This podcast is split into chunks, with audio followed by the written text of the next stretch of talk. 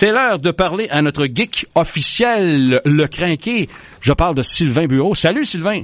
Salut Mario. Qui va nous éduquer encore une fois ce matin parce que il y a bien des domaines dans lesquels j'y connais rien alors que Sylvain est un spécialiste. D'ailleurs, c'est le cas ce matin. Hey, d'abord, tu veux me reparler, on a jasé de ça l'autre fois, là, du, euh, comment tu l'appelles, le NAD, NAD, NAD, NAD, Nadeshikon. Nadeshikon, qui va se passer à Québec. C'est ça. Ça se passait à l'Université Laval. C'est le festival de la culture japonaise. Euh, je connais des crinqués qui sont allés, qui ont partagé des photos, qui sont revenus avec des achats de, de, de livres, de figurines. Euh, ils, ont, ils, en ont eu euh, plein les yeux. Mais c'est que les dates pour l'année prochaine sont déjà dévoilées. La prochaine édition va avoir encore lieu à l'Université Laval le 29, 30, 31 mars 2019. Ça devrait être le printemps rendu là. OK, toi, t'es pas allé, là? Non, non, non, non, non, mais... Euh, Es-tu déjà allé?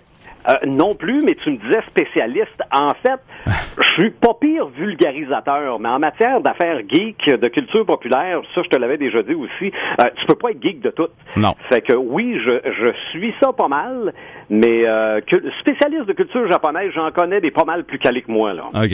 Là, tu veux me parler, ouais, tu veux me parler d'un nouveau roman dans l'univers du Seigneur des Agneaux, entre guillemets. C'est ça parce que ça a été une grosse annonce la semaine dernière. Euh, L'univers du Seigneur des Anneaux, c'est des histoires écrites par J.R.R. Tolkien Mhm. et euh, c'est que oui, un peu comme Harry Potter, t'as les films, mais t'as les romans, puis t'as aussi ce qui a mené au roman. OK? Ceux qui triplent, qui sont craqués, solides en matière de Seigneur des Anneaux, en matière de l'univers de, de Tolkien, ont longtemps entendu parler d'un livre qu'il avait écrit au début, puis que c'était la base un peu de tout ce qui est venu après, mais ce livre-là n'a jamais été publié, du moins jusqu'à maintenant, puis c'est pour ça que je te dis que c'est un nouveau okay, roman oui, oui. de Tolkien, mais en fait, c'est, le premier vrai roman où il commence à mettre en place les éléments qui vont mener au Seigneur des Anneaux. Donc, les gens qui tripent sur cet univers-là en avaient entendu parler, c'était comme pour eux autres le, le, le Saint Graal, le, le, le, le trophée à aller chercher euh, contre vents et marées. Ben, ce livre-là va sortir au mois d'août prochain, en 2018. Là, donc, Mhm. euh, mais je pense que c'est la version anglaise en premier, évidemment, mais la version euh, française devrait suivre. là. Puis ceux qui capotent sur Tolkien, qui est considéré comme le le père de ce qu'on appelle la fantasy, là, les, les, les univers euh, qui ont rien à voir avec euh, les êtres humains, là, un peu Game of Thrones, un peu Harry Potter quand il est euh, quand il est avec les sorciers. Là, ça vient de Tolkien au départ, au début des années 1900. Là. Donc pour eux autres, là, c'est c'est Mhm. euh, c'est un trophée à se procurer absolument cet été. Si on parle des 10 ans des films Marvel, ça, t'es expert là-dedans. Ça, pas pire. Ouais, pas pire pantoute, ça, je pense. Pas pire pantoute, oui. Ça, c'est euh, pas mal plus mon domaine parce que ça va faire 10 ans le euh, 2 mai prochain. OK? Mhm. 2 mai 2008 arrive le film Iron Man. OK. OK? Puis si on recule en 2008, euh, pour ce qui est de Marvel, ben, d'adaptation au cinéma de super-héros de Marvel, il y avait, oui, Spider-Man qui fonctionnait très bien. Mhm. Euh, il y avait eu avant ça les X-Men qui fonctionnaient très bien. Il y avait même eu Blade qui avait eu un certain succès, mais ça, c'était des adaptations faites par d'autres studios qui avaient les droits à ces super-héros-là. OK, OK. Mais là, il y a dix ans, Marvel décidait de prendre sous son aile ses propres super-héros. OK, de produire eux-mêmes. C'est ça, exactement. Mais comme les gros super-héros importants comme les X-Men et Spider-Man, c'était à d'autres studios, on devait prendre les héros qui restaient. Donc arrive Iron Man, Mhm. qui en 2008 était connu de ceux qui lisaient les BD, mais c'est à peu près tout, là. Mhm. OK? Ceux qui, avant le film Iron Man, là, c'était euh, WTF euh, et His Iron Man. C'est qui Iron Man? Mais là, on arrive avec un film qui était quand même techniquement bien fait. C'était quand même Robert Downey Jr. qui était le l'acteur hein. principal, donc c'était pas euh, c'était c'était pas n'importe qui non plus. Et même ceux qui connaissaient pas le personnage ont vu quand même un film très intéressant. Moi qui ai déjà vu les, les, les comics dans les années 60 qui bougeaient à peu près pas, là, les dessins animés, euh, qui j'ai même une réimpression de la, de la première BD d'Iron Man. Moi j'ai eu l'impression de voir la BD là.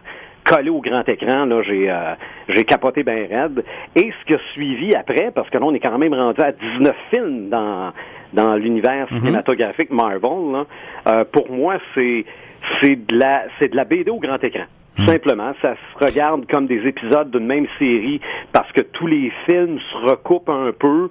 Euh, c'est dans le même univers. Des fois, il y a des personnages d'un film qui se retrouvent dans l'autre. Euh, ça, ça se regarde comme une comme une vraie série. Ça, est-ce que tu trouves que ça dénature? Moi, j'ai un petit peu de misère avec ça. Tu dis, tu sais, il y a des héros qui se retrouvent parce que, mais ça date pas nécessairement des films, ça. Hein? C'est arrivé avant que des super-héros se rencontraient, euh, qui avaient des séries distinctes, là, qui, qui se rencontrent dans un film ou dans... Euh, qui se rencontrent dans un film, ce qu'on appelle en anglais des crossovers. De films, je pense pas. OK.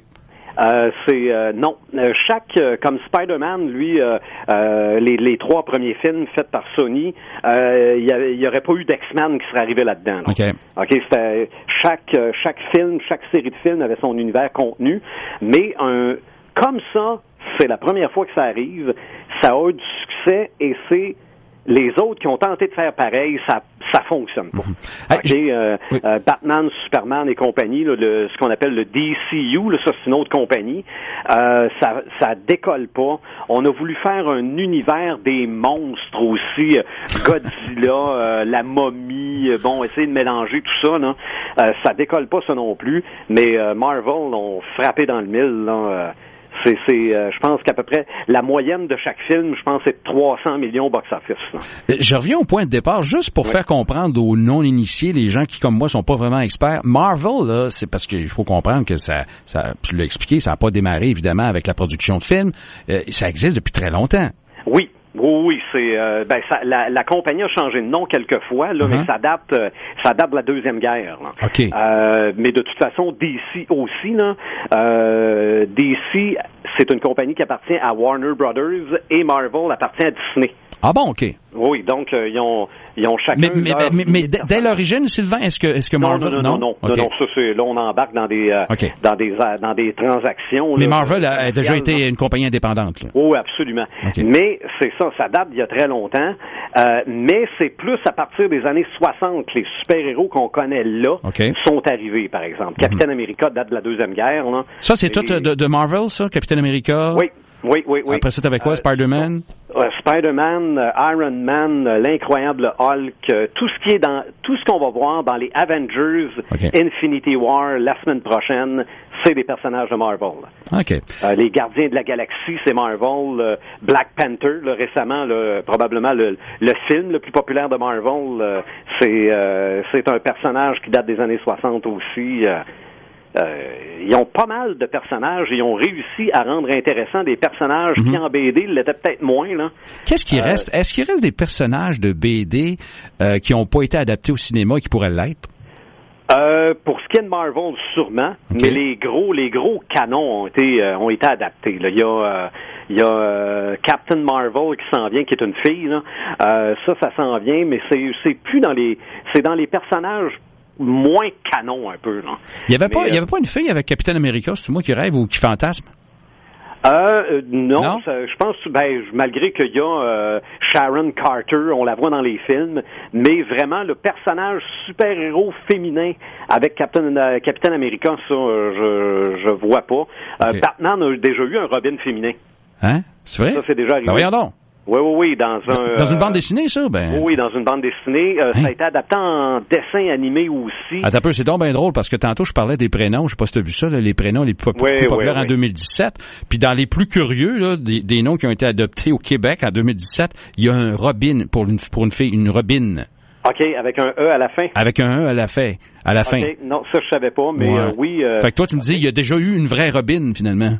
C'est ça, mais en fait, juste pour ton information, le nom Robin, en fait, c'est rouge-gorge en anglais, là. Ouais, ouais. C'est pour ça, c'est, pas, pas, pas Robin, là. Non, ouais, c'est, ouais, ben on est, ouais, on est porté à penser ça, par exemple. Hein. C'est ça, c'est pour ça que Robin, fille, c'est possible aussi. Là. Uh-huh. Euh, est-ce qu'il y a des choses que tu surveilles euh, dans les prochaines semaines? Ben, regarde, c'est justement la semaine prochaine, vendredi de la semaine prochaine, c'est la sortie du nouveau Avengers, euh, Avengers Infinity War, la guerre de l'infini, je pense qu'on va l'appeler en français. C'est vraiment le, le sommet des dix ans de Marvel au cinéma. tous les personnages, ou à peu près tous les personnages, sont dans ce film-là pour affronter le, le, le, pire vilain qu'ils ont jamais qui n'ont jamais affronté. De toute façon, moi, je prédis qu'ils vont se faire oblitérer. Le film va finir comme ça, puis après ça, on va se préparer pour le quatrième, où on va les... Euh, les ressusciter d'une manière ou d'une autre. Mais c'est toujours des pires méchants, hein, en passant. Oui, oui, mais Thanos, euh, dans la BD, dans les dessins animés, euh, euh, et maintenant en film, c'est c'est pas c'est pas mal le tough, surtout avec son son gant de l'infini. Là, il va chercher plusieurs pierres puis devient infiniment puissant. Là.